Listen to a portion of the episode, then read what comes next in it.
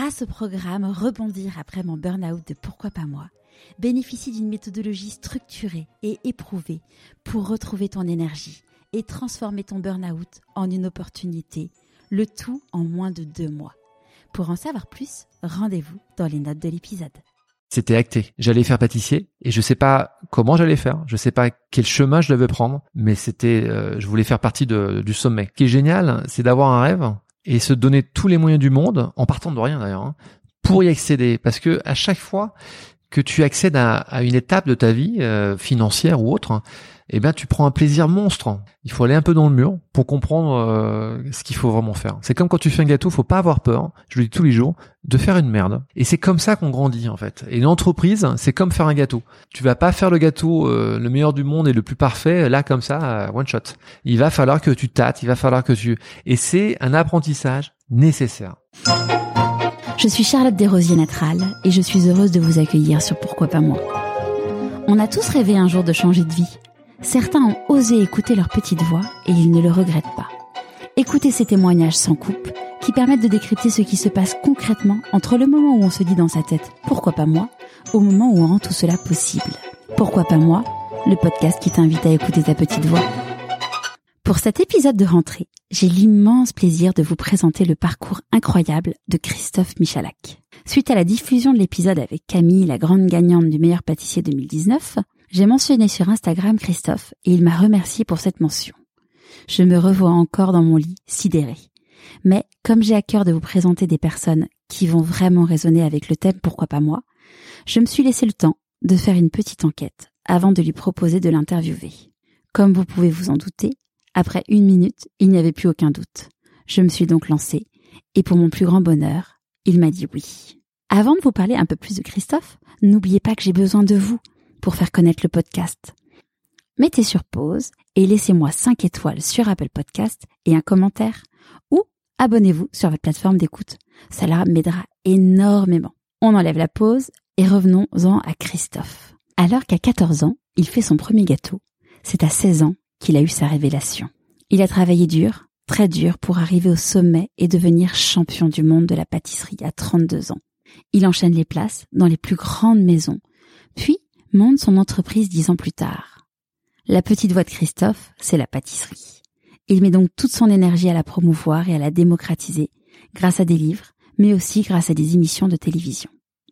Je ne vous en dis pas plus. Je vous souhaite la bienvenue dans l'univers de Christophe Michalak. Bonjour Christophe. Bonjour Charlotte. Est-ce que tu pourrais nous parler de l'objet que tu as choisi pour te représenter, s'il te plaît?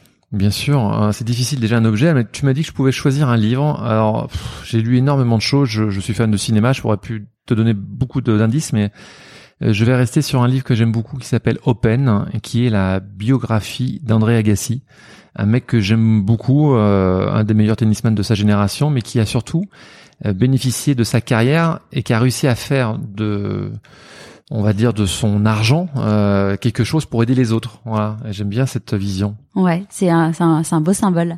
Avant qu'on commence de parler de, de toi aujourd'hui, est-ce qu'on pourrait euh, savoir connaître le petit Christophe, donc savoir où est-ce que tu es né? Alors brièvement, je suis né à Senlis. Euh, dans l'Oise, mmh. hein, à 100 km de Paris à peu près, 60, 60 je ne me rappelle plus. Euh, voilà, ma, maman était aide-soignante. J'ai été élevé seul par ma maman. Euh, voilà jusqu'à l'âge de 7 ans. Après, on, a rencontré mon père biologique. Bon là, c'est une mauvaise une mauvaise passe en tout cas. Et de, de 7 ans à 15 ans, on a vécu avec lui. Donc là, j'ai pas des très grands souvenirs. Et c'est euh... ouais, c'est spécial de rencontrer son papa à 7 ans. Et oui, oui, oui. Oh, après, moi, j'ai fait, euh, j'ai pas fait de thérapie là-dessus, loin de là, mais euh, je me suis construit tout seul, donc je j'ai pas de souci. Mais en tout cas, j'ai un, un, père euh, biologique entre guillemets qui était pas très sympathique. Donc je fais abstraction de tout ça. Mais par contre, ce qui m'a vraiment nourri dans ma vie, c'est ma maman qui est vraiment une, femme merveilleusement gentille et, bonne. Euh, D'ailleurs, euh, mon, mon, fils pourra le pourra pourra pourra le dire 25 000 fois. Mon fils de 6 ans, voilà, c'est sa nonna, c'est sa c'est sa grand-mère en italien. Elle est euh, elle est extraordinaire et il l'adore. Pourquoi un nom en italien? Parce que mon grand-père est italien. D'accord. Voilà, ma grand-mère est normande et ma maman est la troisième de 10 enfants. Voilà, une famille nombreuse.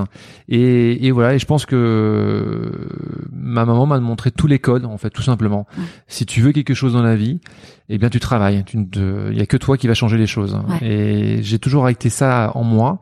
C'est naturel. Voilà, je me pose pas de questions, j'avance. Elle faisait quoi euh, ta maman comme travail? Elle était aide-soignante. Ok. Elle faisait des ménages aussi aide-soignante la nuit, ouais. service de nuit, et le jour elle faisait beaucoup de ménages pour euh, arrondir ses fins de mois et, me payer des, des, jolies trousses et, et, des jolis crayons pour aller à l'école. Et en fait tout ça, ça m'a marqué. Euh, ça m'a marqué. Alors j'ai jamais manqué d'amour. Mm. Même d'argent d'ailleurs, hein, parce que on avait peu de choses, mais ce que ce que j'avais me satisfaisait. Mais euh, ce côté, et puis mes oncles et tantes aussi, qui, qui sont issus d'une famille euh, très modeste, hein, euh, m'ont toujours inculqué les, les vraies valeurs de la vie. Je leur dois énormément. J'en parle souvent parce que j'ai été baigné dans beaucoup d'amour, même si j'avais des manques. Ce, cet amour m'a profondément comblé. Et puis ils m'ont montré ce qui, enfin je sais pas, le, le, pas le geste vrai, mais le euh, ce qu'il fallait être en tout cas. la pureté du cœur. Euh, ouais, vraiment. J'en ai pris la direction et euh, j'en suis super content. et et c'était quel type de petits garçons du coup? J'étais très gourmand. Bizarre, non? J'étais très gourmand. Euh, ça, c'est plus ma mère qui pourrait euh, qui pourrait en parler. Alors, ma mère dirait que j'étais parfait, gna gna gna, comme toutes les mamans, voilà. Euh, non, je pense que j'étais un peu colérique. Hein. J'ai des souvenirs, j'étais, j'avais quand même un petit caractère, euh, mais j'étais une bonne patte, voilà. Et tes passions? Euh, Quand j'étais tout petit, jusqu'à quel âge? Euh, comme tu veux. Écoute, alors moi j'ai toujours été passionné par la BD. Euh, Alors maintenant on voit les films Marvel, on en rigole, mais euh, moi à mon époque c'était que des bandes dessinées et très peu de gamins de, mon âge lisaient des Marvel, très très peu. Et moi je me suis passionné euh, totalement par les Marvel, mais après bien évidemment euh, Astérix, Tintin et compagnie. et j'ai, je me suis toujours passionné par cette lecture. et je J'aimais beaucoup, alors plus adolescent, j'aimais beaucoup euh, peindre, euh, sculpter, dessiner, euh, toucher la matière. Euh, j'ai pas pris de cours, mais je réalisais tous mes Marvel en dessin. voilà, l'anatomie du corps humain en dessin, j'ai toujours aimé ça. D'accord. Et ouais, j'ai toujours été attiré par ce côté artistique en fait des beaux arts en général. Et, euh, et du coup, au moment où s'est posé la question de euh, qu'est-ce que tu allais faire, et quand t'es déjà avant de passer parler de ça, quand t'étais petit, ton, rêve de, de, gosse, tu te disais quand je serai grand, qu'est-ce que je ferais Quand je serai grand, je serais, euh, je serais Spider-Man. J'avais 5-6 ans. Après, ouais, je pense qu'on veut tous être pompiers, policiers.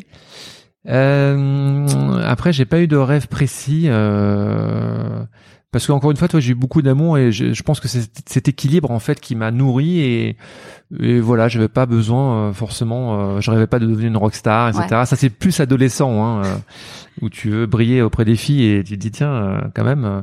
mais voilà, genre, la chanson c'est pas mon truc. mais mais j'ai toujours aimé. Par contre, c'est vrai, je le dis souvent, je me suis dirigé certainement vers la pâtisserie parce que j'aimais faire des gâteaux déjà pour moi parce que j'étais très gourmand, mais surtout pour ma maman pour lui faire plaisir. Puis après pour les copines de ma maman, je sais pas, c'est un acte un peu d'amour faire des mm. gâteaux pour les gens. Et ça, ça ça m'a beaucoup plu. Et à partir de quand t'as commencé à pâtisser? Très tard, hein, euh, j'ai dû faire mon premier gâteau yaourt à 14-15 ans.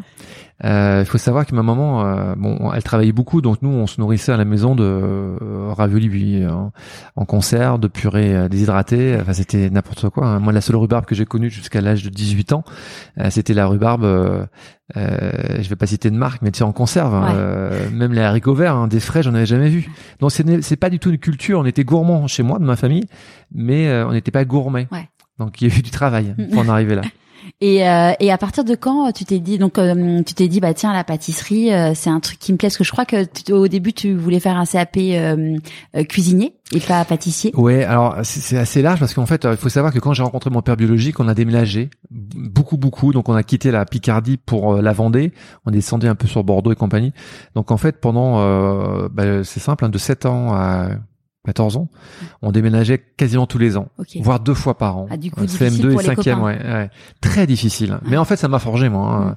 Maintenant, euh, pour moi, ça n'a pas été un, un, souci, mais je pense qu'à l'époque, oui, ça l'a été, mais je l'ai masqué et, et c'est, enfin voilà, ce, ce combat, euh, parce que quand tu rentres dans une dans un nouvel établissement et que tu connais personne, automatiquement on vient de casser un, peu les bonbons et, et si tu veux le mec qui venait me casser les bonbons il était pas déçu en général.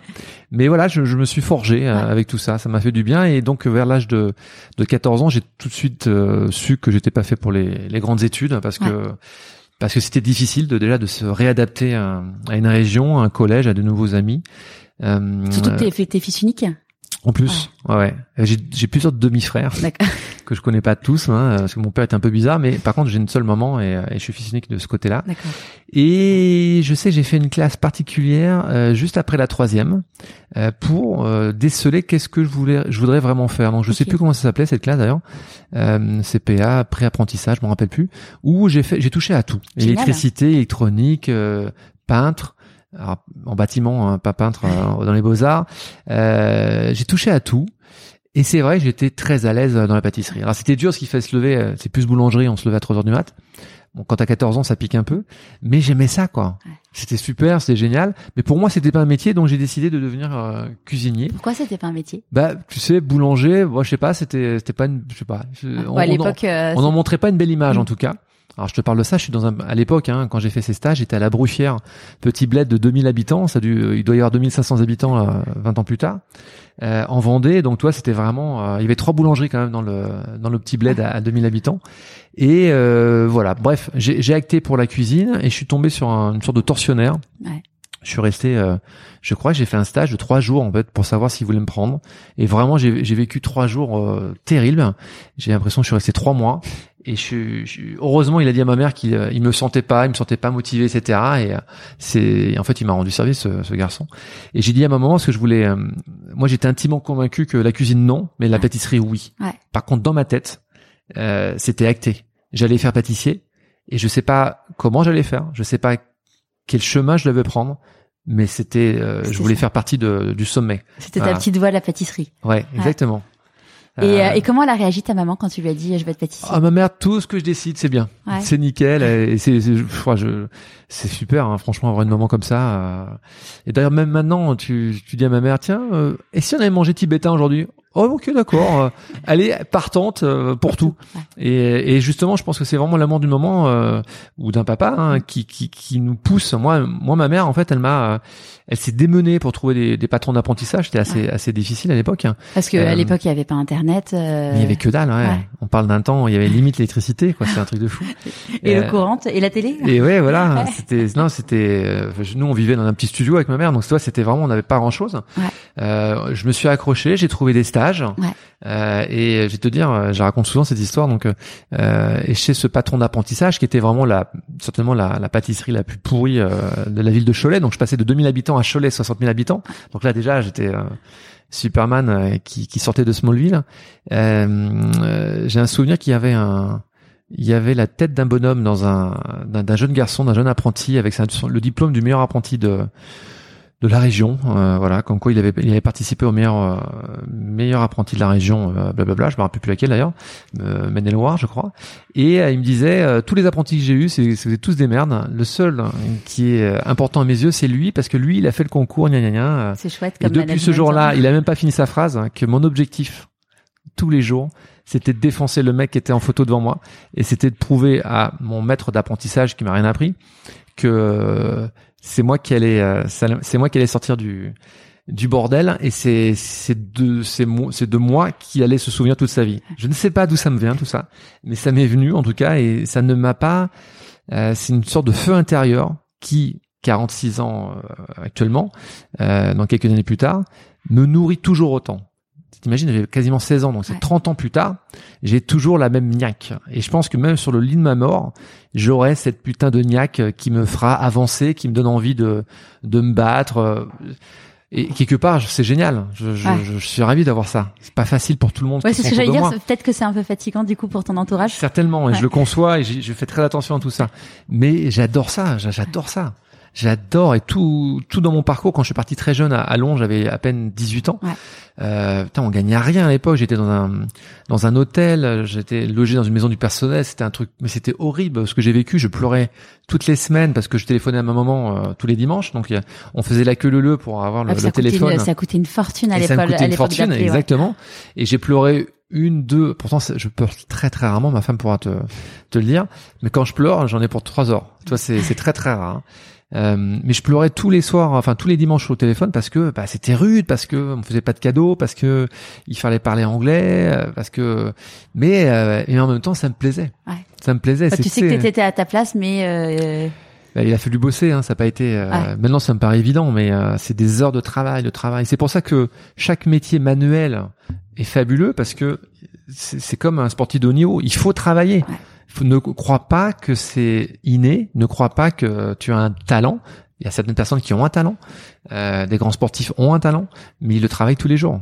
Toi, tu considères que t'as pas eu de talent, c'est que c'est que du travail? C'est que du travail, je pense, ouais. Je je- ce qui m'a aidé, c'est que j'étais très gourmand Mm. et je suis très curieux. Euh, et je, je, je veux dépasser mes limites euh, sans arrêt et je suis euh, compétitif. Donc voilà, ça, je pense que tout ça, ça m'a aidé. Ouais. Euh, parce que voilà, euh, dès que j'arrivais dans une entreprise euh, et qu'on me disait, bah tiens, lui, euh, c'est le meilleur pâtissier de de l'entreprise, bah il fallait que je me le défonce le mec. C'était plus fort que moi, gentiment, hein. Ouais. Mais dans ma tête, il fallait qu'on se dise, euh, ah, imaginons euh, le, le jeune homme là, il s'appelle Pascal, il est bon Pascal. Mais finalement, le petit Michalak, euh, j'ai l'impression qu'il est mieux. Ouais. Voilà, c'était important pour Ouais. moi. Ouais, de, euh, de ressurgir, euh, d'être euh, ouais. Voilà, mais surtout pas pour écraser euh, la personne en face, surtout pas. Jamais, jamais de la vie, mais Oui, tu avais besoin d'être au, au top, mais pas en effet pas euh, défoncer les autres. C'est juste, euh, c'est juste. euh, C'est un travail personnel. Ouais. Tu sais, moi j'étais fan de Rocky Balboa euh, quand j'ai eu une, adolescence un peu difficile. euh, je me suis plongé dans le cinéma et j'adorais euh, le, le- le rôle de Stallone dans Rocky justement, qui est un loser total. Mais le mec, il se bat, il travaille et il arrive à, il arrive à, au bout de ses rêves. Ouais. Et ça, c'est la vie de tous les jours. Il faut juste bosser, il faut être un enragé, il faut, euh, faut arrêter de pleurer. Il y a pas ci, il y a pas ça. Moi, je me dis si j'y arrive pas, bah, j'ai, j'ai pas bien réfléchi. Et je, puis pas peux- s'éparpiller aussi. Je pense que c'est un vrai sujet. C'est, tu sais où t'as envie d'aller et du coup tu te, tu te défonces pour arriver à cet endroit-là, quoi. Je pense que la priorité, c'est d'être passionné. Ouais. Parce que, comme disait, euh, euh, je ne sais, Nietzsche, je crois, hein, je ne me rappelle plus, euh, choisis bien ton métier, ne te permettra de, de ne jamais travailler un seul jour de ta vie. C'est exactement ça. Quand tu as choisi ta voie, tout est simple. Ouais, c'est ce que tous euh, mes invités me disent, c'est qu'en fait ils ont plus l'impression de travailler en fait. Et... Complètement, c'est c'est une, c'est une joie permanente. Ouais. Moi, faire des gâteaux, penser, alors après maintenant je suis de, chez d'entreprise, donc c'est c'est euh, autre chose, mais toujours avoir cette réflexion de dire, ok, où est-ce qu'on est demain? Où est-ce que j'emporte euh, tous mes employés? Mes collaborateurs, qu'est-ce que je vais choisir? Je suis un peu la locomotive, la locomotive pardon de tout ça, et j'ai pas le droit de me planter. Donc, euh, donc moi je me fouette tous les soirs, je me fouette euh, dans ma tête, Ouais. tout le temps, Et aujourd'hui tu fais encore des gâteaux? tout le temps. Ouais. Ouais, tout le temps. C'est marrant, ça revient. Tu sais, après il y a, un- il y a un truc. Moi, j'ai fait un peu de télé, etc. Les, les gens ont une image de toi via l'écran. Mm. Euh, en fait, moi, j'ai toujours été le même. Je suis euh, passionné euh, et j'ai toujours les mains dans le cambouis et je fais tous mes gâteaux. Il n'y a pas un gâteau qui sort chez moi qui n'est qui ne soit fait par quelqu'un d'autre ou qui n'a été fait réalisé par quelqu'un d'autre. Ouais. C'est ça, c'est ça sort de ma tête, c'est dessiné et je vais le mettre au point avec mes équipes. Et c'est moi qui vais avoir le final cut entre guillemets euh, pour dire ok on le lance, on le lance pas. Mais ouais, les gâteaux c'est c'est ma vie. hein. Et Ouais. je cuisine aussi énormément. Ouais. Ouais, j'adore. Et ça. du coup c'est quoi tes, ton, ton dessert et ton plat préféré? Alors c'est une question difficile parce que ça dépend de ton humeur, ça dépend de la, ré- de la, de la saison, ça dépend de plein de choses. Ah, J'allais te dire, euh, un truc tout bête, ma Madeleine de Proust c'est le flan, un très bon flan. Euh, c'est super, un bon flan, c'est nourrissant, c'est ah, c'est génial. Un Paris-Brest aussi, tu vois. Alors, tout tout dépend. hein. Après, euh, c'était quoi la deuxième question? C'était Le le, plat. le plat. Mm. Et le plat, c'est pareil. Alors en vieillissant, moi, j'adore les légumes. Je ne mange plus de viande ou très peu. Ouais. Euh, le poisson, ça me fait trop penser à tous mes régimes quand j'étais môme et tout. Donc, euh, j'ai- Parce que quand t'étais, passé un quand cap. t'étais petit, t'étais pas. euh, Enfin, j'étais bouboule, on ouais. m'appelait bouboule. ouais. Et, euh, et, et en fait, maintenant, j'ai j'ai une passion pour le légume depuis quelques années. Et c'est vrai que je, je travaille le légume. Et ma femme, en plus, euh, est ravie parce qu'elle elle ne mange aussi que ça. Et, et j'adore. Et j'adore composer. Moi, en fait, ma pâtisserie ou ma cuisine, j'aime la, la, la vie de tous les jours. C'est-à-dire que si tu me dis, je, je peux, j'adore, pardon, je vais chez des amis, j'ouvre le frigo, et puis ça me fait plaisir. Je dis, hey, ça vous dit? Dans 30 minutes, on passe à table. euh, Faites-moi confiance, on fait un truc. Et je pars, mais alors sans savoir euh, ce Ouais. que je vais faire. Mais alors, heureusement, en 46 ans passant, euh, passé, pardon, euh, j'arrive à composer très rapidement en sachant qu'est-ce qu'il y a dans le frigo, etc. Et la vraie vie de tous les jours, c'est de faire un truc canon en moins de 20 ou 30 minutes, tu vois Oui, c'est clair. et Ouais. que la, la, la, la vie des réseaux sociaux qui m'insupporte de plus en plus c'est la fausse vie que tu te crées, c'est-à-dire que tu fais un super gâteau, mais t'as mis la journée à la faire et t'as mis trois heures à prendre une photo. Ah ça, ça, ça me rend fou, ça me rend fou parce qu'en fait, on perd, euh, on perd le côté artisan du pâtissier qui, euh, pour être, pour devenir un très bon pâtissier et communiquer sur ton travail, bah déjà, il faut devenir un bon ouvrier. Il faut maîtriser tout de A à Z. Il faut savoir travailler correctement, proprement, maîtriser la matière première, le goût, les saveurs, la technique, euh, avant de te faire plaisir et de faire quelque chose de joli, faire une photo et, et te créer une vie. Donc voilà. Le, Ouais. le- le truc est lancé. c'est posé. euh, Il y en a, il y en a qui se reconnaîtront. Et euh, à partir de donc là, du coup, tu commences au Hilton. Après, tu as ton premier poste euh, à Nice. Donc là, tu mine de rien, tu continues à bouger. Euh, même là, c'est plus tes parents qui déménagent, mais c'est toi qui. Ah bah oui oui ah bah moi à 17 ans euh, à 7 ans 16, euh, 16 ans j'étais donc euh, euh, à l'école mais j'étais euh, je logeais toute la semaine à l'école donc euh, et je, je travaillais euh, avant ma, ma mère n'habite pas à Cholet donc en fait euh, dès 16 ans j'étais déjà autonome. Ouais. mais j'aimais ça hein, j'aimais vraiment ça. Et dès 18 ans bah, je suis devenu vraiment un, vrai bonhomme hein, j'avais ma petite carte de crédit et tout j'étais seul au monde à Londres. C'était pas Après- trop dur euh, d'ailleurs de se retrouver du coup euh, sans maman? Alors, écoute, comme j'étais encore une fois baigné d'amour et de confiance, oui, c'est c'est un peu dur, mais euh, voilà, je voulais euh, je voulais surtout prouver, je pense, euh, que je j'allais de je, je pouvais devenir quelqu'un Ouais. et que j'allais pas la décevoir. Ça, c'était très ancré en moi et c'était très sincère. Après, donc, je suis parti à, à Bruxelles, euh, je suis descendu à Nice, euh, Nice au, au Negresco à l'époque, et, et là, c'était assez euh, en fait, ce qu'il faut savoir, c'est que dans ce monde pâtissier qui est un peu une grande famille, hein, tu rencontres des gens. Ouais. C'est ce qu'on appelle un réseau. Et, et tous ces gens connaissent un copain, un chef pâtissier incroyable, etc. Et moi, tu sais que moi, j'ai jamais été pistonné. C'est-à-dire que chaque année, euh, l'histoire est incroyable. Maintenant, c'est devenu un de mes meilleurs amis. Faut, on en rigole, mais euh, j'écrivais depuis l'âge de 18 ans. J'écrivais à Pierre Armé, qui était donc le chef pâtissier de chez Fauchon, qui était une magnifique maison, qu'il est toujours, mais qui était encore plus dingue euh, il y a plus de 20 ans. Je rêvais de rentrer là-bas parce que les meilleurs pâtissiers sortaient de cette maison. Donc je lui ai envoyé des, des... il avait conservé euh, tous mes CV avec une vingtaine de photos Polaroid à l'époque. Je faisais des photos de tous mes gâteaux, etc. Et j'étais enragé. euh, Et j'ai envoyé des courriers, des courriers, des courriers. Et je me présentais tous les ans. Et à chaque fois, il me, il me rigolait pas au nez. Il me disait non, moi je suis désolé, mais euh, il y avait dix mecs avant moi qui étaient, euh, qui avaient fait des meilleures maisons et qui étaient euh, pistonnés. Donc tu vois, moi, j'existais pas. Et euh, en revenant du, du Negresco, donc deux, deux ans plus tard, où j'étais très aguerri parce que j'avais eu un chef qui était assez fabuleux et qui m'a qui m'a rien montré. hein. J'ai dû bosser tout seul euh, pour pour accéder tout en haut, mais qui était vraiment un, un mec assez incroyable. Eh bien, je suis je me suis pointé chez Fauchon euh, et j'ai demandé à faire un stage. À l'époque, on pouvait faire un stage. euh, euh, d'un mois, de deux mois bénévolement, c'était fabuleux, toi. Je demandais rien, je venais et puis je travaillais. Point barre. Et, et là, il y avait deux équipes, une équipe du matin et une équipe du soir. Donc euh, 6 heures du matin, 14 heures et 14 heures, 20 heures. Ben moi, je faisais 6 heures du matin, 20, euh, 20 heures, 21 heures le soir. Je faisais le maximum de bruit pour qu'on me remarque. euh, je travaillais un peu plus le soir. Je faisais des, des pièces en sucre, etc. Pour euh, et je le mettais un peu en valeur devant le bureau de Pierre pour qu'il toi il passe devant et dit tiens qui c'est qui a fait ça? Ah c'est le petit nouveau là-bas putain il en veut le mec il est là le matin le soir un mois comme ça Ouais. non stop et euh, à la fin du stage il est venu me voir il me dit bah en fait euh, on va se séparer de quelqu'un qui va pas bien etc enfin euh, on n'est pas content de lui. Et on serait euh, on a peut-être une place à vous proposer. Putain mais là j'étais mais chaud mes patates j'étais j'avais le le poil qui se hérissait. Je me dis mais c'est la chance de ma vie. Parce que j'ai toujours rêvé d'être à Paris chez Fauchon avec Pierre Armé. Et je savais qu'en mettant ce pied dans ce réseau c'est très prétentieux ce que je veux dire mais je ceux qui me connaissent me en vont, vont rigoler mais vont me reconnaître aussi.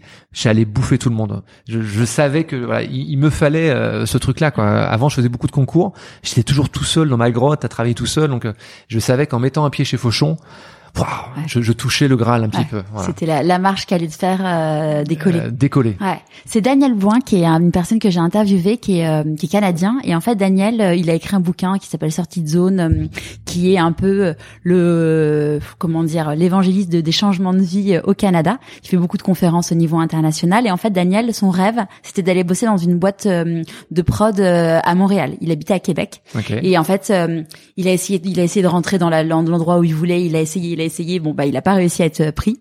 Résultat, il, a- il les a appelés un jour en disant, vous savez quoi, je bosse gratos.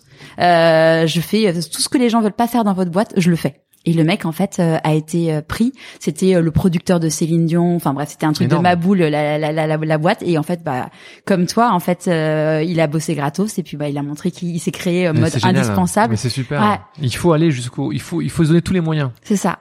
Je trouve ça génial de se dire, Ouais. bah, en fait, il y a plein de gens qui disent ouais, mais c'est facile, mais en fait non, mais tu commences pareil un, un ténor euh, que j'ai interviewé, euh, lui, il a commencé à être euh, bah, en coulisses, euh, en figurant, et puis bah voilà, petit à petit, il s'est fait remarquer, et puis il chantait dans chantait dans dans, dans les coulisses, et c'était parti quoi. Et comme j'explique toi, moi, à mes jeunes fils, hein, mon beau-fils qui a 16 ans et mon fils qui a 6 ans, euh, j'essaie, alors celui qui a 6 ans, il comprend pas tout encore, mais euh, on en rigole. Euh, ce que j'essaie d'expliquer, en fait, c'est ce qui est génial, c'est d'avoir un rêve Ouais. et se donner tous les moyens du monde, en partant de rien d'ailleurs, hein, Mm. pour y accéder. Parce que à chaque fois que tu accèdes à, à une étape de ta vie, euh, financière ou autre, eh ben tu prends un plaisir monstre. C'est, c'est et même maintenant, tu vois, avec mon épouse, on, on a un train de vie plutôt euh, euh, très à l'aise et on est très heureux, etc. On n'en veut pas plus. Nous, on est heureux comme ça. Ouais. Et et putain, je souhaite ça à tout le monde en fait. C'est-à-dire euh, souvent, surtout avec ce qui se passe en, euh, euh, socialement en ce moment, euh, les gens ont oublié qu'on on vit quand même dans un pays magnifique. Alors oui, on peut râler, le débat est ouvert, il y en a pour trois heures. Ok, on n'est pas là pour pleurer, mais on a la chance de vivre dans un pays magnifique. Moi, j'ai vécu au, Japon, j'ai vécu aux États-Unis, j'ai vécu à Londres, donc je peux parler un petit peu de ce qui se passe à côté. Putain, mais on a une chance phénoménale. On n'a pas le droit de pleurer. C'est clair. Là, C'est avec là ce qui s'est passé euh, avec le chômage partiel. Moi, j'aurais dû me séparer de 45 collaborateurs si j'avais pas eu le chômage partiel, Euh, et j'aurais tout perdu. Euh, voilà, donc euh, il faut savoir reconnaître ça. Et il faut euh, il faut savoir aussi euh, savoir où est-ce que tes propres tes propres limites pardon peuvent t'amener. Et savoir aussi ce que ta valeur euh, peut avoir sur le marché. Et pas péter les plombs. Et toi moi j'adore euh, je joue depuis six ans au tennis. Je parle souvent de tennis hein. ma femme quand elle va m'écouter elle me dit mais c'est pas possible que tu as placé le tennis euh, euh, ben voilà. Moi je joue tous les jours. À chaque fois je vais sur un terrain. Tu joues tous les jours? Mais euh, non, Ah non, mais je joue ouais. deux- deux- deux- au moins minimum deux fois par semaine. Mais quand je vais sur le terrain, s'il y a Federer en face, mais je vais le pour le défoncer le mec. Et dans ma tête, je- je- j'y crois. Hein. Alors, je me fais totalement, euh, je perds plus que je gagne mes matchs en ce moment. Mais euh, dans ma tête, j'y vais quoi. Et je sais où je peux être, euh, où est mon classement dans le tennis entre guillemets. Et je sais que j'irai pas beaucoup plus haut. Mais euh, voilà, je- j'essaie de progresser. Je me fais pas de film. J'essaie, je me dis Ouais, pas tiens. pas une vie. Moi, euh, euh, si j'avais fait le tennis beaucoup plus tôt, bah, j'aurais pu devenir un, un vrai champion. Non, non, non, non. Ouais. Euh, c'est pas vrai. C'est la, ça, c'est la fausse vie. Et à partir de quand tu t'es dit euh, tiens, je vais candidater pour être meilleur pâtissier au monde? Alors ça, euh, je suis Rainman aussi dans ma tête. en fait, je collectionne toutes les photos de tous les concours. Euh, parce qu'il y avait beaucoup de concours, hein, fut un Mm. temps, quand j'avais 20 ans, euh, dans les années 90, euh, 80-90, meilleur étrange, euh, Coupe du Monde de la pâtisserie, ça c'était des vrais concours, et c'était pour moi les deux plus beaux concours euh, à faire euh, dans ce métier, pour être reconnu de ses pairs, hein, parce que si tu faisais pas des concours et si tu gagnais pas, euh, concrètement t'es un peu une merde, hein, c'est-à-dire qu'on on te regardait pas. Maintenant, Comme Euh, ton comme ton ton mon appren- patron ton d'apprentissage, patron, ouais. exactement. Euh, maintenant, si tu veux, on arrive, alléluia, euh, à exister sans passer par ça. Ouais. D'ailleurs, c'est, euh, on voit de disparition d'ailleurs parce que il y a plus besoin de se confronter aux meilleurs dans des concours. Parce que maintenant, bah, via les réseaux sociaux, tu fais ta com. euh, si tu fais des bons gâteaux dans une bonne pâtisserie, bah, c'est les clients qui vont relayer tout ça. Mais euh, il y a 30 ans, c'était pas le cas. Donc, il fallait vraiment beaucoup plus se battre. Et tous les ans, euh, tous les deux ans, j'allais à la Coupe du Monde. Je prenais plein de photos de toutes les équipes. J'étais chaud patate. Tu allais du coup, euh, tu peux oui, tu peux te promener dans Alors tu peux te, alors tu peux pas concrètement, euh, c'est une sorte d'arène, donc tu peux Ouais. pas aller voir euh, les mecs, mais tu les vois de loin. Euh, et puis je trouvais ça magique, euh, comme tous les concours. Et puis moi, j'a- j'adorais les concours parce que je savais que j'avais beaucoup de chemin à faire. J'étais seul. Euh, et petit à petit, ben, j'avançais. Et tu étais estimé à cette époque-là quand tu excellais dans l'artistique, Ouais. dans euh, le sucre tiré, les pièces en, en glace sculptée, euh, les pièces en chocolat, gna, gna, quoi. Ouais, alors que maintenant je trouve ça totalement has Mais je- j'en ai fait, j'ai passé des nuits, des jours à tirer du sucre sur une lampe et j'ai adoré ça, faire du ruban euh, 18 couleurs, Bah, du finalement, t'étais un peu, tu faisais un peu tes beaux arts euh, avec oui, du à sucre. ma façon, bien Mm. sûr, bien sûr, bien sûr, parce qu'on n'est pas des artistes, hein, Ouais. on est des artisans à la base. Hein. Donc, je- je- j'ai beaucoup, euh, voilà, j'ai beaucoup travaillé sur ça, et, et en fait, assez rapidement, hein, je pense que dès que je suis rentré en apprentissage, que j'ai fait le concours du meilleur apprenti, donc on va dire dès l'âge de 16 ans, je me suis, euh, d'ailleurs, mon premier prof euh, m'avait, quand je l'ai revu récemment, enfin il y a quelques années, m'avait montré une feuille, et en fait, il donne une feuille de papier, il te dit qu'est-ce que, quels sont vos, vos rêves, et moi j'avais mis euh, le mec avec le gros boulard quand même, euh, j'avais mis euh, je veux gagner le meilleur apprenti de France. Je veux gagner la Coupe du monde de la pâtisserie et je veux devenir meilleur ouvrier de France. C'était écrit, acté, j'étais pas là pour jouer euh, aux billes, j'étais là pour euh, pour taper fort quoi. Et euh, il s'en est sou, enfin il s'en est souvenu et euh, j'ai toujours une, ouais, a très bonne relation avec lui. Ouais, c'est un mec génial. Pas beaucoup qui qui mettent les trois trucs. Euh...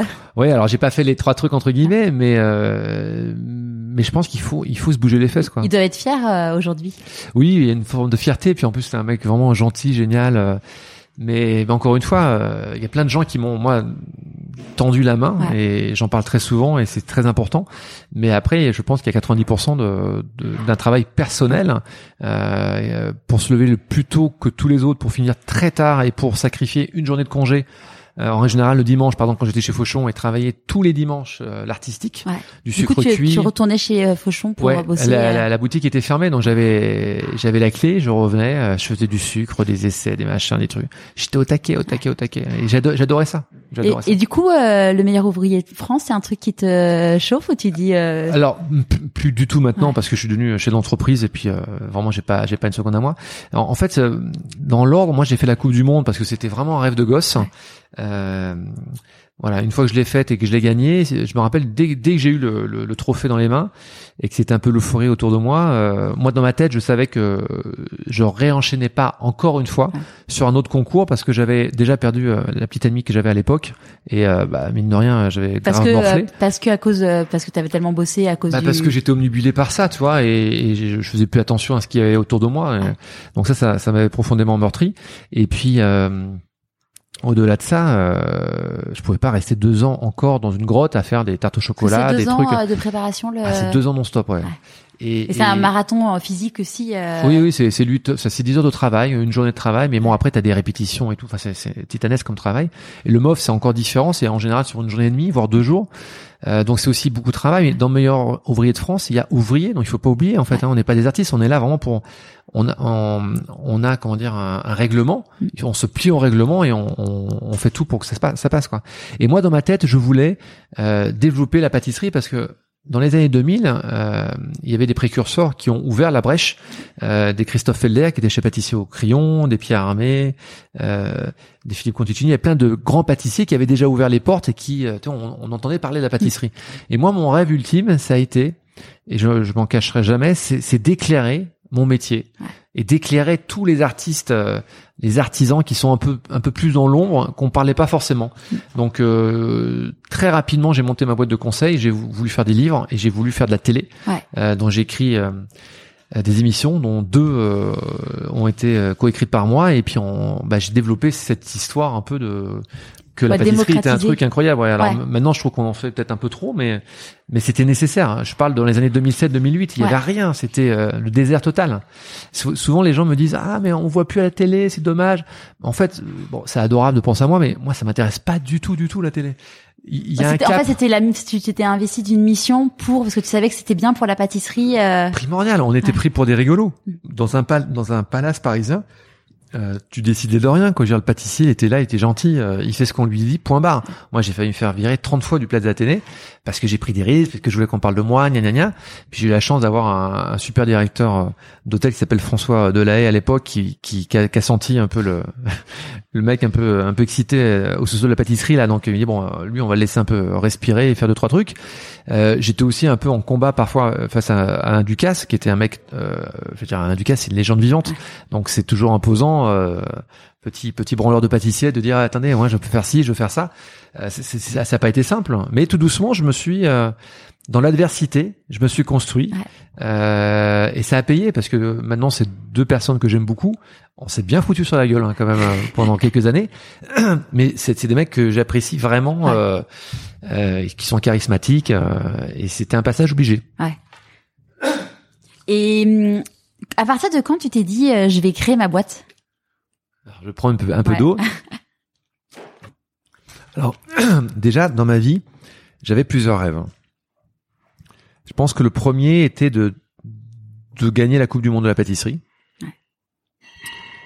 Le deuxième que je, je, je voulais tout, depuis toujours, c'est d'avoir euh, une magnifique femme avec des enfants en bonne santé, etc. Bon, j'ai encore plus de chance d'avoir d'avoir atteint ça. Euh, et en fait, avoir une entreprise, mais c'était pas du tout ma cam, parce que moi je suis un artiste dans l'âme, donc euh, avoir une entreprise, des employés, euh, les soucis de la banque, ne plus dormir, toi c'était pas trop mon truc. Puis j'avais des copains qui le faisaient très bien, qui étaient très doux là-dessus. moi, je préférais, je préférais, pardon, faire rayonner la pâtisserie à travers mon métier, à travers euh, bah, justement faire mes émissions et, et, et, mettre un coup de projecteur sur les gens qui étaient moins connus. C'était ça mon truc, euh, faire des beaucoup de bouquins, euh, faire avancer la pâtisserie dans la technique, voilà. Et à un moment donné, je me suis dit que je pouvais plus avancer en fait, je pouvais plus aller beaucoup plus haut que ce que j'étais dans les années 2008-2009 où j'avais la chance d'être je pâtissier au Plaza et en plus j'avais signé un contrat de conseil dont j'étais présent que deux jours par semaine, okay. ce qui me laissait beaucoup plus de temps pour faire toutes mes activités donc de conseil. Euh, le conseil, en, le conseil du coup c'était quoi? C'était euh, faire des cartes. Le conseil c'est créer des cartes pour des, des hôtels, restaurants, pâtisseries. Euh, c'était donner des cours dans des écoles. Euh, d'animer des choses à droite à gauche. Euh, voilà, ça c'était la, la, partie conseil. Et puis euh, la partie, parce qu'après j'ai aussi développé une une boîte de, de prod. Donc euh, et, après c'était développer euh, la pâtisserie à travers euh, des émissions télé. Donc on a fait ça step by step. Hein. mais voilà, c'est. Et quand vous avez commencé du coup, on dit on va faire des émissions sur la pâtisserie, comment ça a été accueilli par l'univers Énorme. alors avant, il faut savoir que j'avais écrit déjà quelque chose, je, je, savais exactement ce que je voulais, j'avais j'aimais beaucoup ce que faisait Julien Drieux. Ouais. J'adore cette fille, euh, j'adore. Elle a une diction incroyable, c'est une vraie très bonne cuisinière en plus, euh, elle ment pas. Euh, puis je sais pas, je trouve qu'elle a une classe folle et attends, Julie, elle fait elle peut te parler dix minutes sans faire une faute de français, d'élocution, toi c'est tous moi je incapable de faire ça. Moi je suis un mec brut, pa pa pa, ça part c'est à 200 à l'heure. Et, et, voilà, elle était impressionnante. Et un jour, je lui dis, écoute, euh, je rencontre sa productrice, Sylvaine Landron, qui est devenue une amie, qui est une fille géniale, et je lui dis si un jour vous voulez faire une pastille pâtisserie, moi je suis chaud patate, euh, je vous fais un truc de fou. Hein. Et euh, Sylvaine a senti le truc, elle me dit bah écoute, euh, pourquoi pas, mais je pense que t'as peut-être la capacité à faire plus qu'une pastille. Et de là, on s'est penchés tous les deux à écrire une histoire qui s'appelait donc sur le titre Le gâteau de mes rêves à l'époque. Et euh, on a essayé de le vendre à, à Teva à l'époque. Euh, Teva faisait partie du groupe du groupe M6, donc c'est Studio 89 qui produit Top Chef euh, qui m'avait contacté. Et euh, alors c'est marrant, c'est Florence Duhaillot qui est la big boss euh, là-bas, qui est une fille euh, assez patente. Mais euh, bon, elle m'a pas pris dans le, dans le truc du poil. Et puis je sais pas, ce jour-là, je me rappelle, j'étais un peu chaud patate pour un truc, j'étais un peu énervé. Et on m'a pris un peu pour un couillon quoi ce jour-là. Donc ça m'a pas du tout plu. On m'a dit ah bon, tu veux faire un truc sur Teva, bon, ce que tu proposes c'est gentil, mais c'est nous qui proposons les émissions, gna gna gna. et je lui dis bah écoutez, il me proposait deux, deux, deux sujets, donc c'était deux trucs américains à reprendre qui étaient totalement pourris. Euh, ça m'intéressait pas du tout et j'ai écouté non. Où je fais ce que moi je veux mm. mais je ferai pas euh, je peux pas me plier. Ça m'intéresse pas ce que vous me proposez. Donc c'était un bras de fer euh, qui a finalement marché parce que Teva a accepté de, de prendre notre concept qu'on appelait donc le gâteau de mes rêves avec Sylvain. Et bah, pour la première fois on l'a mis en route je crois c'est en 2007 ou 2008 et j'ai fait ce que je voulais dans cette émission. Était fabuleuse que je pardon je venais chez toi. Mm. euh, tu me faisais une charlotte aux fraises hein, comme ton nom l'indique. Euh, je goûtais ta charlotte je trouvais plutôt pas mal. Et j'ai dit bah, écoute dans ta cuisine moi maintenant bah, je vais faire une charlotte. Je vais te trouver euh, euh, je vais je vais te montrer comment trouver des, des, des chemins plus rapides pour la faire pour faire un truc un peu plus rock'n'roll etc et je présentais un pâtissier un de mes amis qui était dans la région et qui réalisait lui aussi une charlotte euh, fraise incroyable voilà ouais, c'est c'était le l'artisan l'artisan ah, j'ai adoré donc j'ai fait ça pendant. Alors puis en plus c'est pas facile d'être devant la caméra. Ouais. Ça, bah, c'est pas. Ouais ouais c'est pas. pas d'assurance. Ouais. Moi j'avais. Euh, il y en a qui adorent ça. Enfin, moi je sais que j'adore ça, mais mais il y a des gens qui détestent. Ouais ouais. Alors maintenant je suis très à l'aise. un micro, une caméra. Euh, franchement je suis chez moi quoi. mais ça n'a pas été inné. Hein. Ça a été beaucoup de travail. Euh, à cette époque-là, j'avais rencontré Delphine, mon épouse, qui était comédienne à l'époque, donc qui m'a donné plein de conseils euh, euh, très bienveillants et puis qui, qui m'a fait progresser énormément. C'est ça, c'est un vrai sujet. Mine de rien, on en parlait avec Camille, donc qui a gagné le meilleur pâtissier, qui s'est retrouvé du jour au lendemain à gagner, à être interviewé dans tous les sens. Enfin, elle était consultante chez Accenture, elle avait jamais eu de média trading, rien, et tu te retrouves, ouais, euh, à devoir faire quelque chose que t'as jamais fait, et c'est. Bah, tu apprends, hein, comme un enfant qui, qui apprend à marcher. C'est, on peut pas tout savoir, hein, donc euh, il faut jeter un petit peu euh, dans le vide, hein, et mm. puis on apprend très vite. Et là, écoute, on, a lancé ça, euh, ça a très bien marché. Euh, alors je l'ai fait pendant deux ans et la troisième année je dis non euh, ce que je voulais ouvrir en fait à un moment donné j'ai pas fini ma ce que je te disais je te disais que en 2009 j'étais presque au top de, de ce que je pouvais espérer. J'étais chez pâtissier dans un, dans un hôtel, je faisais beaucoup de conseils, euh, j'avais beaucoup de temps pour faire mes émissions télé, etc. Euh, J'étais à 200 à l'heure, hein, mais euh, je je pouvais pas faire plus. La seule façon d'évoluer différemment était de me mettre euh, à mon compte et d'ouvrir ma propre société et d'ouvrir une pâtisserie euh, voilà, comme je le sentais. Sauf qu'à l'époque, euh, il faut le savoir, ça pour tous les auditeurs, parce que tu sais, euh, maintenant via les réseaux sociaux, via, les blogueurs, etc. Enfin, tout le monde raconte des trucs qui sont complètement, euh, qui n'ont rien à voir. Ouvrir une pâtisserie à Paris, alors je parle dans les années 2010, mais même maintenant, ouais. c'est très compliqué. Euh, selon l'emplacement, le fonds de commerce, les travaux à faire, etc. Au bas mot, euh, on est entre 600, 800, 1 million d'euros. Ouais. c'est très, très, très, très, très cher. moi, j'avais quasiment rien dans, sur mon compte en banque, Delphine non plus. Donc, c'était impossible d'être, de faire la pâtisserie du Place d'Athénée comme je le sentais, ouais. ma pâtisserie.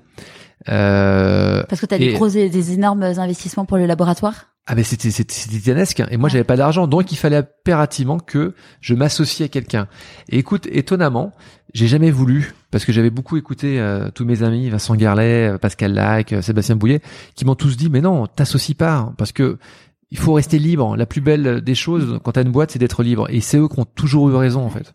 Je les remercie mille fois. Et, euh, et donc j'ai décidé de, de, rester seul. Et avec Delphine, euh, on s'est dit bon bah on va casser notre tirelire, on va faire un petit emprunt ouais. et on va faire un truc nouveau. Un peu. Euh, moi je voulais sortir du cadre de la pâtisserie haute couture. Je voulais faire une pâtisserie de la rue, une pâtisserie plus funky, une pâtisserie nomade, un gâteau qui se balade peut-être dans une verrine, un truc qui change tous les jours, qui passe pas par la congélation. Enfin voilà, j'avais plein d'idées en tête. J'ai brainstormé tout ça. Euh, et j'ai développé donc en 2013 on a on a tout fait en 2013 on a ouvert la boutique en septembre euh, Delphine est tombée enceinte euh, en août euh, et on s'est marié fin août euh, la 2013. bonne année bam tout tout en 2013 ouais. et et, et puis voilà. Bah, donc je suis passé. Alors parfois les gens n'ont pas tout compris au début d'une pâtisserie de, de luxe. Ouais. Je suis venu à une pâtisserie complètement décomplexée, euh, rock'n'roll avec un gâteau qui changeait tous les jours. Ça devait être un taf de malade euh, de faire un gâteau euh, tous les jours. Ouais, c'était alors un peu j'ai une chance phénoménale, c'est que j'ai toujours la chance de m'entourer euh, avec, avec, des gamins de, de valeur. À l'époque, il y avait trois personnes qui ont été vraiment les les, les personnalités qui ont qui ont surfé sur sur ça et qui m'ont épaulé. Euh, il y avait François Dominet, donc qui est chef chez Fauchon. Il y avait Marie Meunier, qui est une, une, très grande pâtissière qui est maintenant à l'île Maurice. Et puis il y avait Yann Mengui, qui est un très grand pâtissier aussi, qui est à la Goutte d'Or, qui est installé. Et avec ces trois mousquetaires, euh, je me rappellerai toute ma vie, euh, je leur avais expliqué que je voulais faire un gâteau qui s'appelait le Fantastique, qui fait 20 cm de diamètre, qui faisait 3 cm 5 de haut parce que j'avais mesuré euh, avec un pied à coulisses la hauteur de ma bouche et je voulais que, ça, que ce gâteau puisse se couper facilement, voyager facilement et être mangé en une seule bouchée, mais sans passer par la congélation. C'est-à-dire que c'est un produit qu'on fait, on réfléchit la veille, on le met sur papier et le lendemain matin on le fait. C'était comme ça. Euh, plus quelques cosmiques, donc des verrines euh, retwistées avec une tarte citron, Paris Brest, etc., mais revisitées à ma façon. Et la première fois qu'on a dressé, euh, la première journée où on a ouvert, on a fait ce fameux, euh, j'avais fait je crois un brownie, euh, un brownie, j'avais mis une, marmelade d'orange par dessus, j'avais fait des, des j'avais poché des boules de crémeux chocolat, et puis et puis je crois qu'on avait mis des éclats de chocolat, des, des enfin bref, du gros de cacao caramélisé et on l'a on l'a dressé comme ça et on l'a mis tu sais dans la boîte. On avait des boîtes fantastiques qui ressemblaient à des boîtes à pizza. Ouais.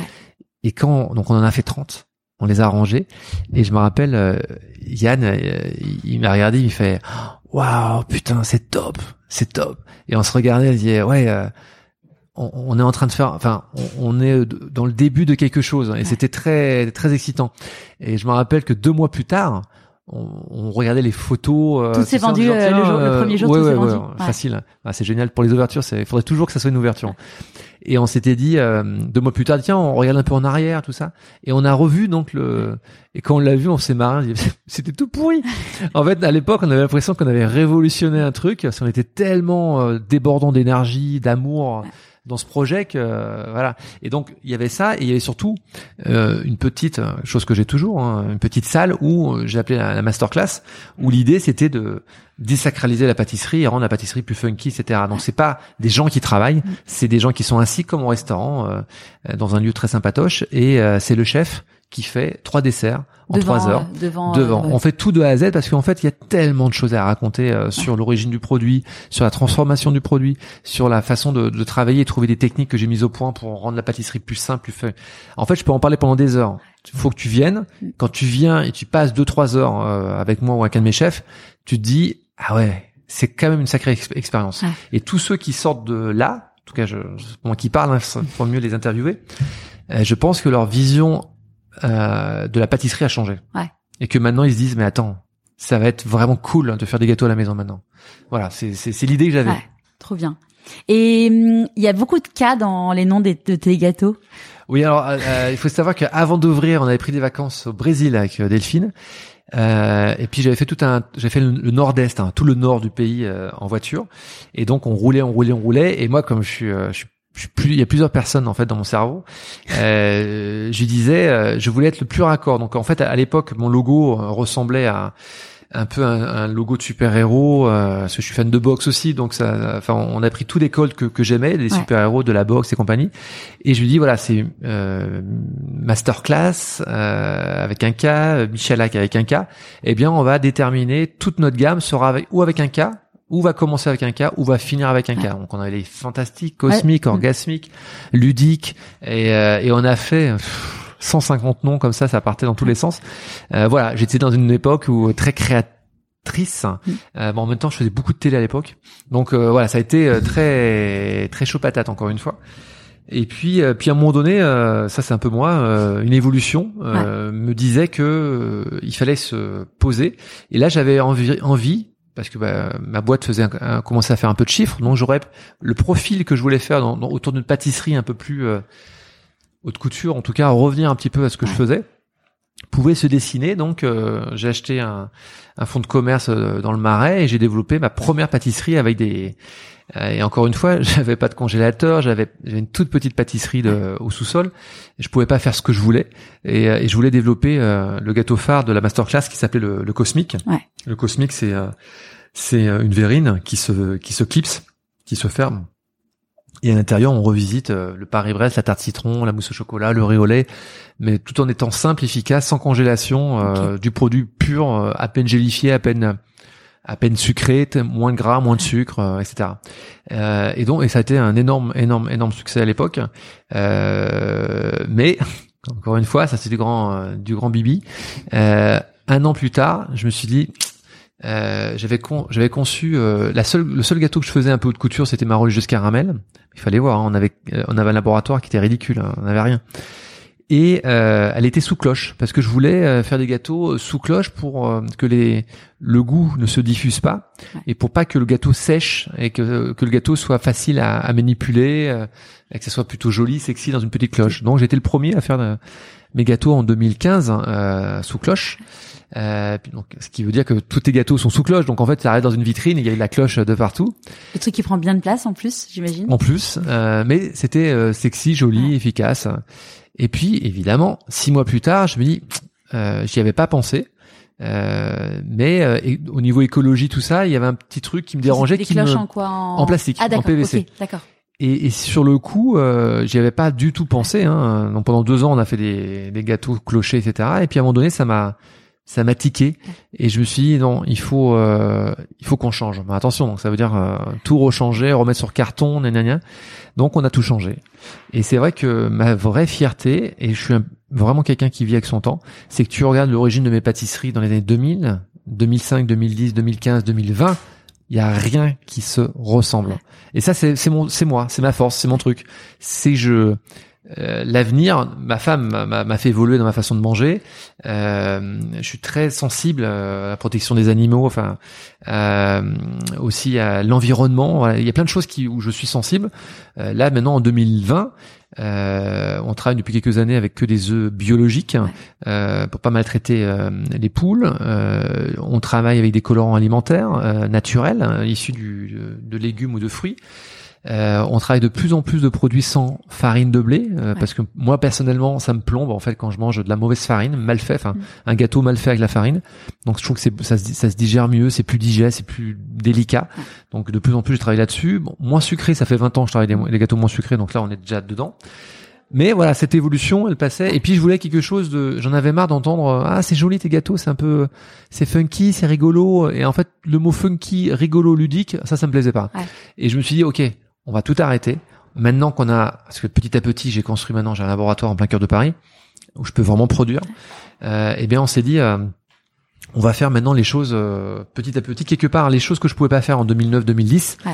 on va peut-être les mettre en place maintenant dix ans plus tard parce que je suis autonome je suis euh, seul avec mon épouse dans ma boîte. Euh, c'est une petite boîte artisanale on a 45 salariés. Euh, parce que tout le monde a l'impression que tu vois il y a Danone et Vitel derrière nous. Euh, non c'est rien à voir. Euh, Surtout pas. et, et j'aime le souligner parce que c'est tu sais, sur la place de Paris, il y a des très très grandes pâtisseries et très très grands professionnels, mais avoir ta propre pâtisserie euh, sans associé, c'est comme courir marathon euh, en claquette. Euh, tu, tu ne pars pas préparé pareil, hein, tu n'as pas la chance d'avoir euh, et c'est pas du tout un défaut hein, d'avoir un financier qui te donne euh, beaucoup plus de moyens et tu Ouais. peux réfléchir à des choses différentes. Moi, c'est c'est mon affaire, c'est mes collaborateurs sont comme ma famille. Je voulais quelque chose euh, à, à taille humaine. Alors maintenant, tu me diras, il y en a peut-être un peu trop. euh, on a quatre boutiques à Paris et quatre boutiques au Japon. Ouais. Euh, euh, et maintenant, tu vois, parce qu'en fait, à chaque fois, je me projette dans deux ans. Bah, peut-être que dans deux ans, euh, je, viens de, je, je, je projette de, de, de, de m'acheter un petit truc dans le sud euh, parce que le, je pense que pour beaucoup de nous tous, euh, le confinement a été douloureux. Euh, et puis Paris que j'adore, euh, j'en ai ras le bol. Où ça dans le sud? Hein Où ça dans le sud dans les Alpilles, euh, voilà, vers, euh, vers Saint-Rémy-de-Provence, tout ça, j'aime beaucoup cette région. Le confinement, moi, a eu raison de ma vie parisienne. Je déménage dans une semaine à Marseille. Ah, bravo, Ouais. bravo. Ah, Mais je Ouais. pense que ça, je pense Ouais. qu'il y a beaucoup, beaucoup de gens qui vont, Ouais, qui ouais. vont faire ça. Il faut, il faut qu'il Et moi, je sais que voilà, je, j'ai envie de verdure. Ouais. J'ai envie d'aller courir sans euh, m'emmerder euh, sur du goudron. J'ai envie de faire de plus en plus de tennis. Euh, donc, euh, ma vie, je, je la vois différent, Ouais. différemment, pardon. Euh, et peut-être qu'au lieu d'avoir euh, bah, quatre boutiques, un gros labo, etc., euh, je me demande que peut-être une, une jolie boutique, peut-être un peu plus grande, en plein cœur de Paris, Ouais. et peut-être une boutique dans le sud, euh, bah ça, ça serait plutôt pas mal. Euh, en fait, voilà, j'ai changé ma vision euh, de l'économie, ma vision de la pâtisserie. De toute façon, a radicalement changé depuis 2000 euh, à 2020. euh, on ne fait plus rien pareil. Donc voilà, je, je suis en mouvement. Je, je vis avec mon temps et je suis pas fermé, euh, justement à à faire moins de boutiques euh, dans Ouais. l'avenir peut-être.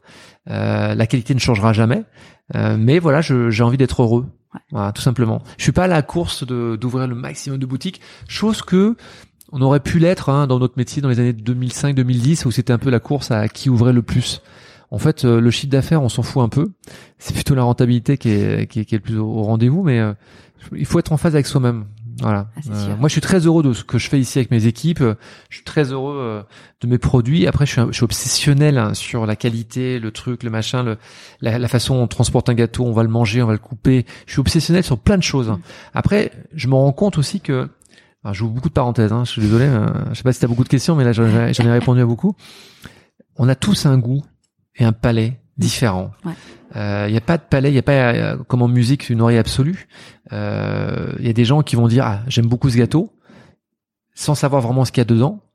Mais en- le gâteau va dégager une, émo- une, une certaine émotion. Il Mm. y a beaucoup de gens qui se disent ah moi j'aime pas le café donc je mange rien au café. C'est un peu c'est un peu bête de dire ça Mm. parce qu'en fait il faut être curieux et, euh, et moi le premier je m'ouvre à tout.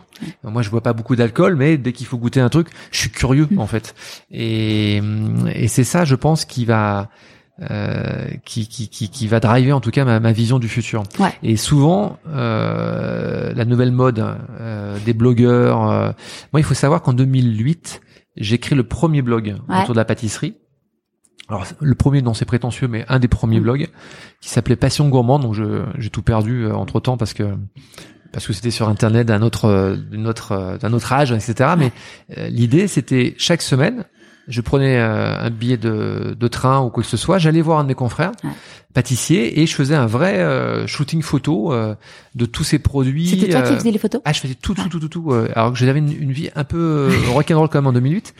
Et j'adorais euh, parler de Franck Fresson, mon pote euh, qui est à Metz. euh, je te parlais de Sébastien Bouillet, Pascal Lac, Vincent Garlet. Et il y en a tellement d'autres. Il y a des, des, des mecs bourrés de talent, il y en a partout. J'adorais aller voir Claire Damon, euh, qui, qui, qui, qui est une fille qui est comme ma petite sœur, qui on a tra- j'ai travaillé cinq ans avec elle au Plaza, qui a ouvert sa boîte. Enfin, voilà, j'adorais ça et je parlais euh, et je ne disais que des choses positives parce que je suis profondément quelqu'un de bienveillant. Ouais. Après, si tu me cherches, euh, tu vas t'en prendre une, ça c'est clair. Hein, je suis pas non plus un, je suis un gentil, mais pas trop non plus. Mais je- j'aime la bienveillance. T'es gentil, mais tu te laisses pas faire. Non, non, mais tout le monde le sait ça. Par contre, ce que je ne supporte pas avec cette pseudo mode euh, qu'on peut appeler blogueur ou ce que tu veux, ben, c'est un mec qui va acheter un gâteau et qui va dire tiens je, je vais lui mettre une note sur 5 et puis euh, qui défonce les artisans et euh, euh, c'est insupportable de voir ça.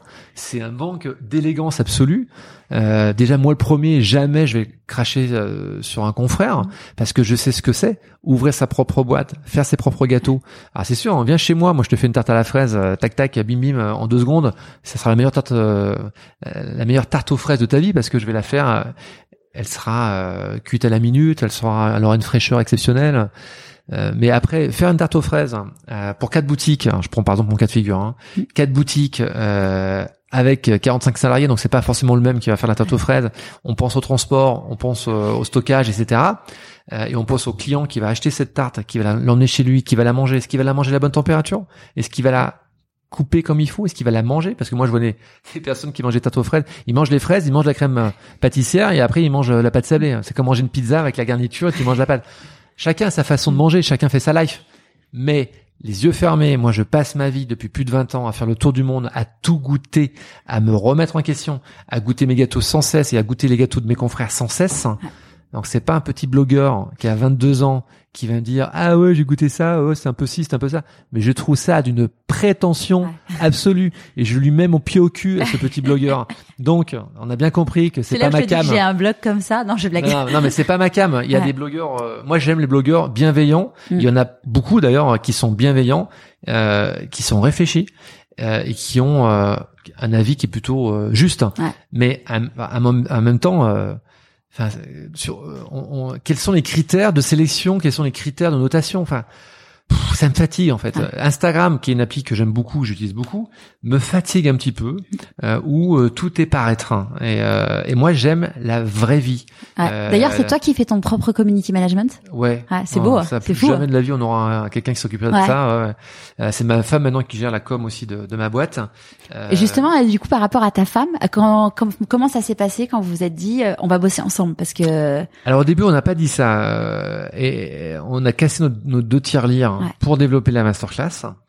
Elle est venue pour nous aider euh, au début. donc elle, elle est, com- elle est comédienne à la base. Complètement, ouais. ouais, rien à voir euh, dans le euh, Et, et en fait, assez rapidement, elle faisait un peu les deux. C'est-à-dire qu'elle vient de nous aider. Ouais.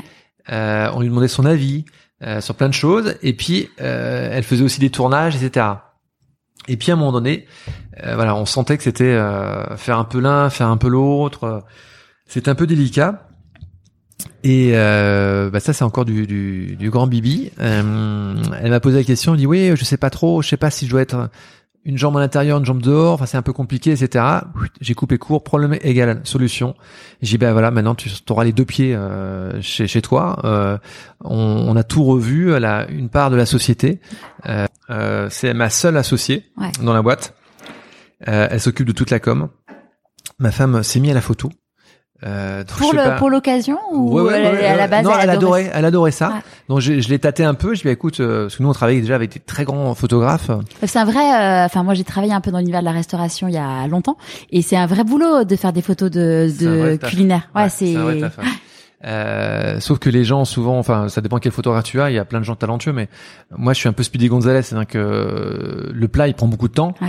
La photo, il faut qu'elle prenne dix fois moins de temps.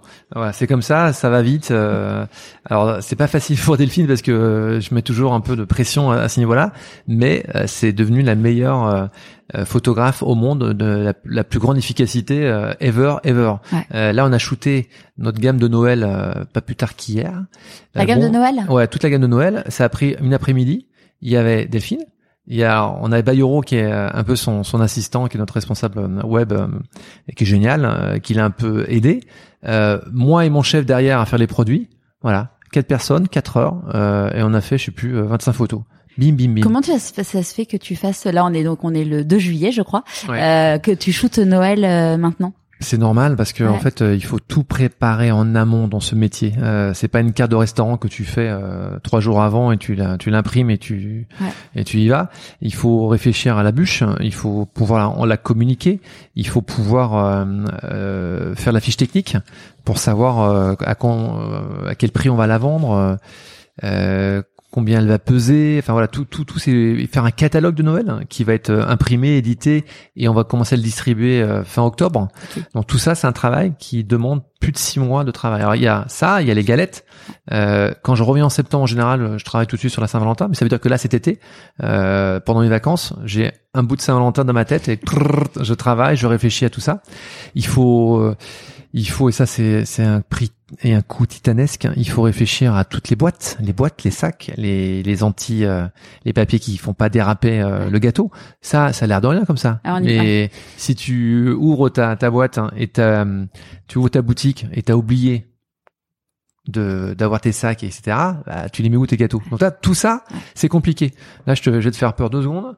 J'ai vu la j'ai vu euh, la commande qu'on va passer. On en a pour 45 000 euros de boîtes De packaging, ouais. packaging et moi là je suis, je suis très en colère sur plein de choses parce que euh, déjà on, je veux plus travailler avec la Chine là, depuis plusieurs mois donc euh, bon, depuis de nombreuses années, on fait le, le, packaging en France, mais je veux aller encore plus loin.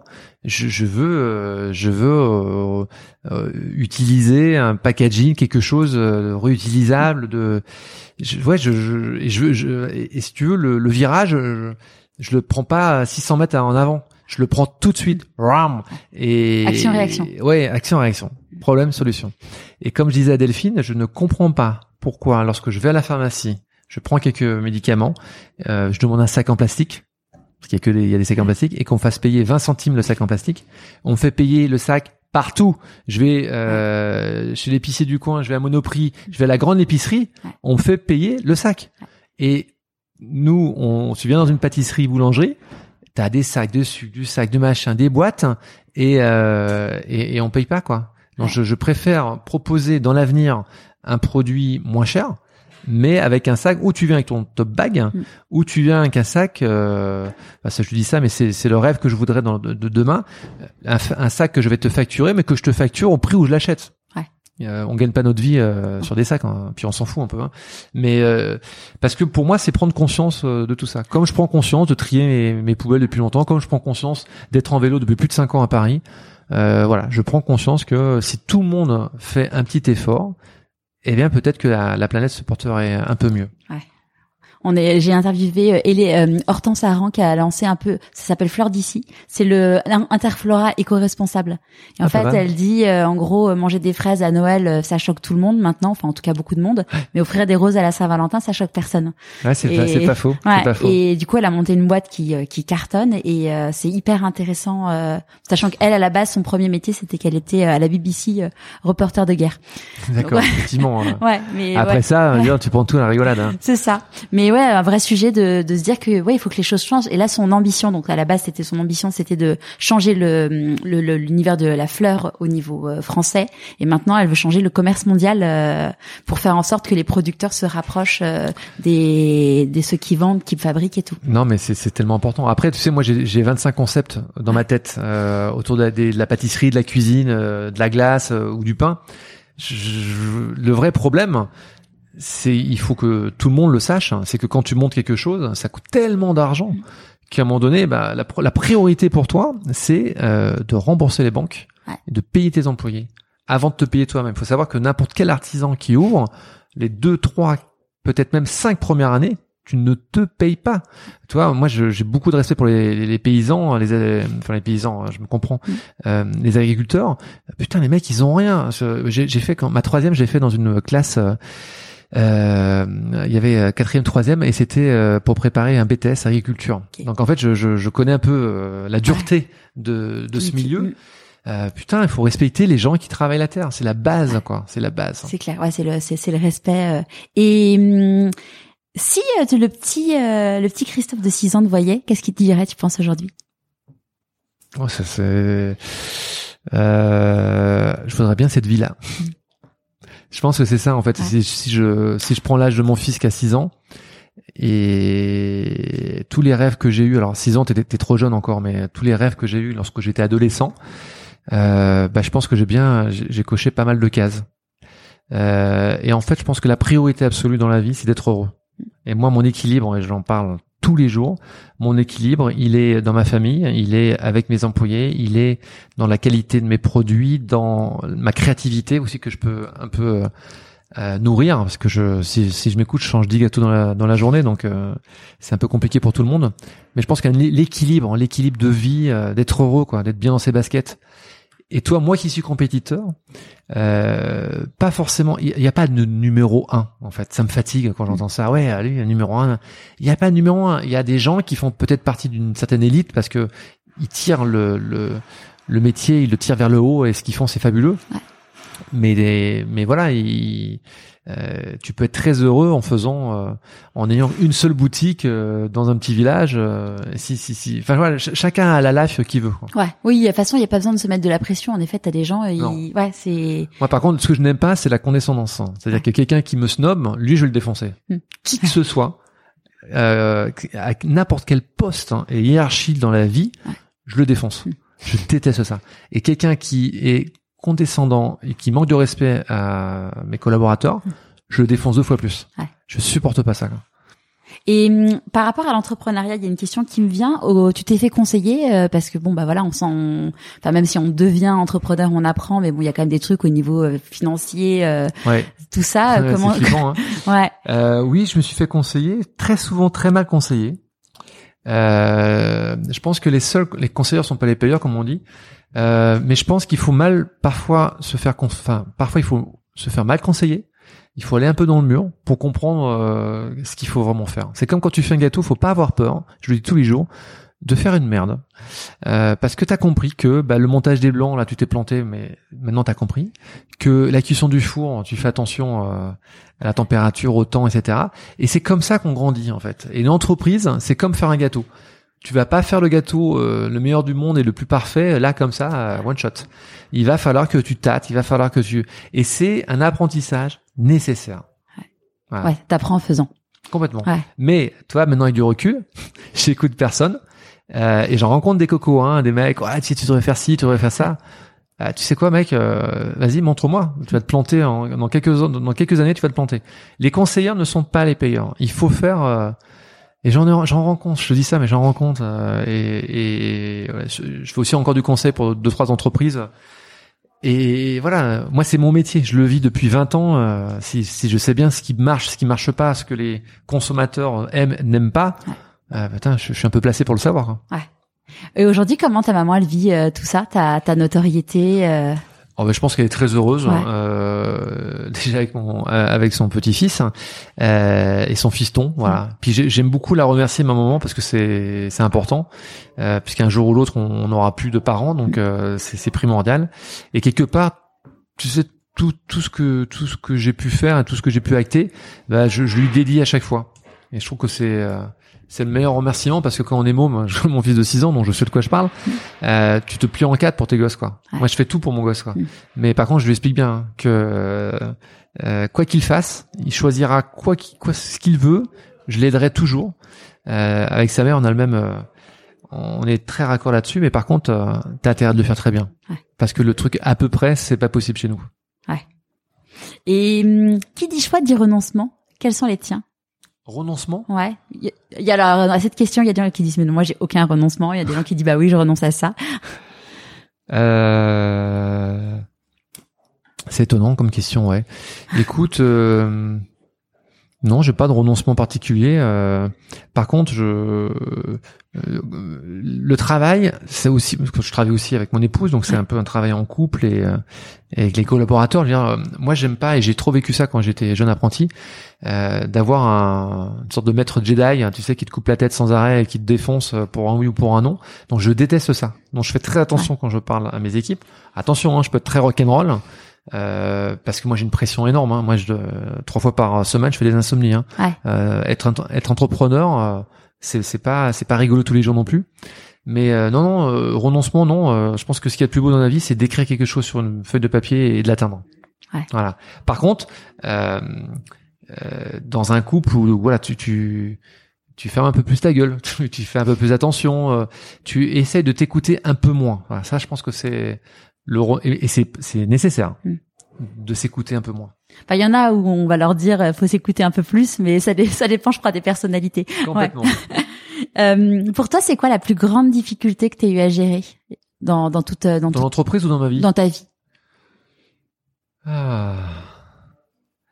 Pense que c'est euh, tous mes problèmes de cœur, euh, mes problèmes d'amour, tout ça. Pour ça, j'ai euh, j'ai une femme parfaite et je suis très heureux, etc. Et je j'arrose ma femme comme une, une, une rose au soleil tous les jours pour en prendre soin, parce que je sais que quand ça quand ça s'arrête, ça fait un peu mal. Ouais. Une femme, euh, c'est euh, dans les les hommes viennent de Mars, Mars et les femmes de Vénus. Ouais, je l'ai lu aussi. Hein. Il, était en pièce euh, de théâtre, pas très loin d'ici, ouais.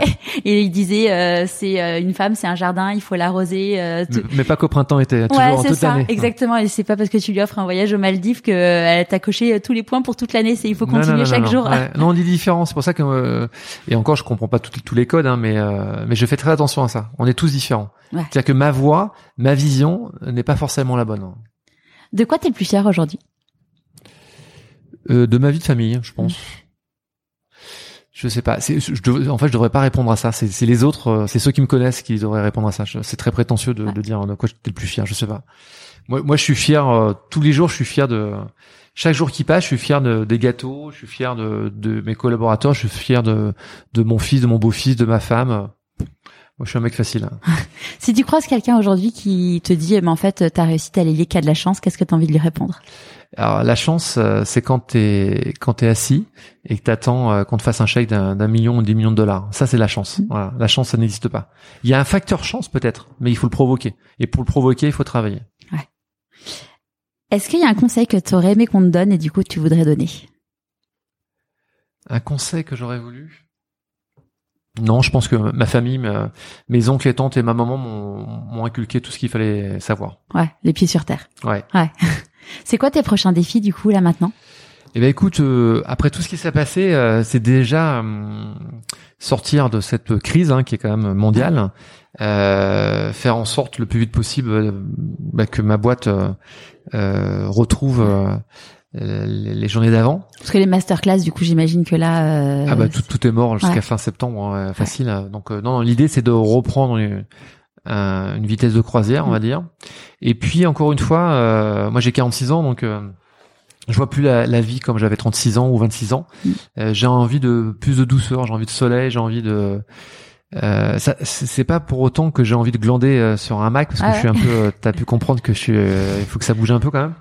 Mais euh, et puis c'est marrant parce que plus je vieillis, plus je deviens curieux.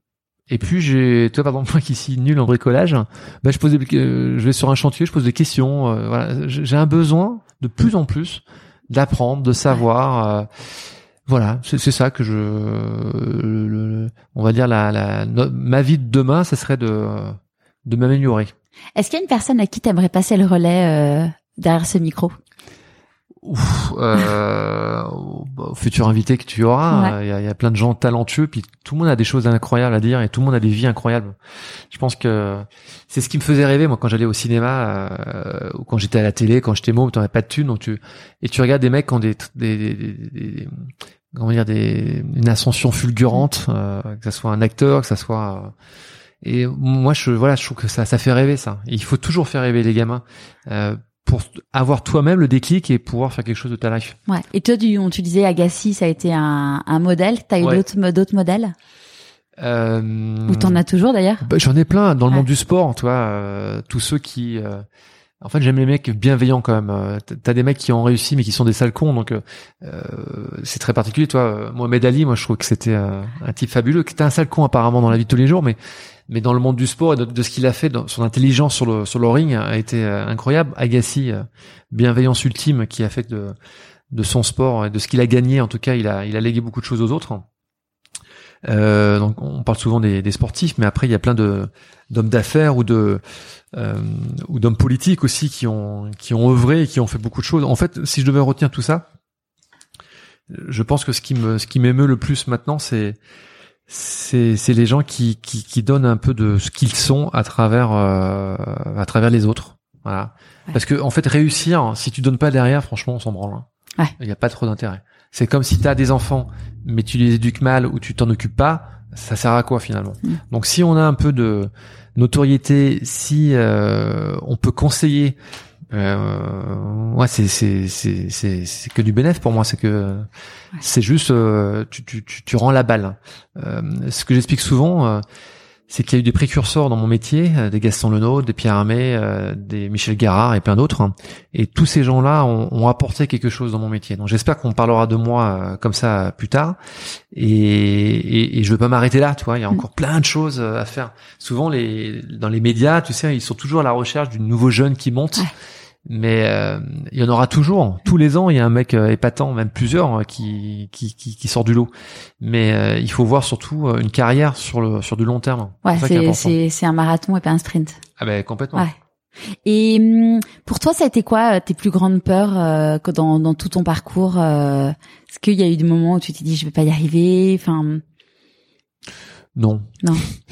non, j'ai peur, j'ai peur de sauter dans le vide, tu vois, ça, Ouais. genre de truc que tu ne feras jamais faire. Mais après, dans mon parcours, euh, non, j'ai toujours eu cette putain de niaque. euh, c'est, je sais pas, ça me, ça me cheville au corps, ça me, ça me pousse quoi. J'aime Ouais. ça quoi. Ouais. J'aime, euh, j'aime ça. Euh, mais c'est comme je sors dans la rue, il y a un mec qui, qui tape sa femme et tout le monde, euh, personne n'ose bouger, tout ça. Mais moi, je, je, je, je traverse la rue et le mec, je le prends par le callback et je le, je, je- je le dégage. Ouais. C'est tout le monde bouger un peu ses fesses et c'est tout le monde participer un petit peu. Alors attention, je suis loin d'être parfait, mais si tout le monde avait un peu ce, euh, cette civilité, euh, ce côté civique un peu plus accentué, euh, on arrêterait de pleurer, on arrêterait de, pointer les autres du doigt en disant que c'est pas notre faute, c'est la faute des autres. Ouais. Ça, ça m'énerve un peu. ouais, faut se faut faut admettre de ton destin aussi quoi. Ah ouais, faut s'entraider un petit peu quoi. Ouais. Avant qu'on se quitte, à qui as-tu envie de dire merci et pourquoi? Bah, je vais dire merci à ma petite maman hein, qui euh, euh, qui a tout fait pour moi, et qui est une grand-mère magnifique et qui est une maman géniale quoi. Voilà, à qui je, je dois beaucoup. Merci beaucoup Christophe. Merci Charlotte. J'espère que ce nouvel épisode vous aura plu. Je vous donne rendez-vous jeudi prochain pour notre deuxième rendez-vous de En chemin avec Nathalie Edlinger. Pour toute question, commentaires, suggestions, n'hésitez pas à m'écrire à charlotte at pourquoi pas moi.co. Je vous souhaite une bonne rentrée.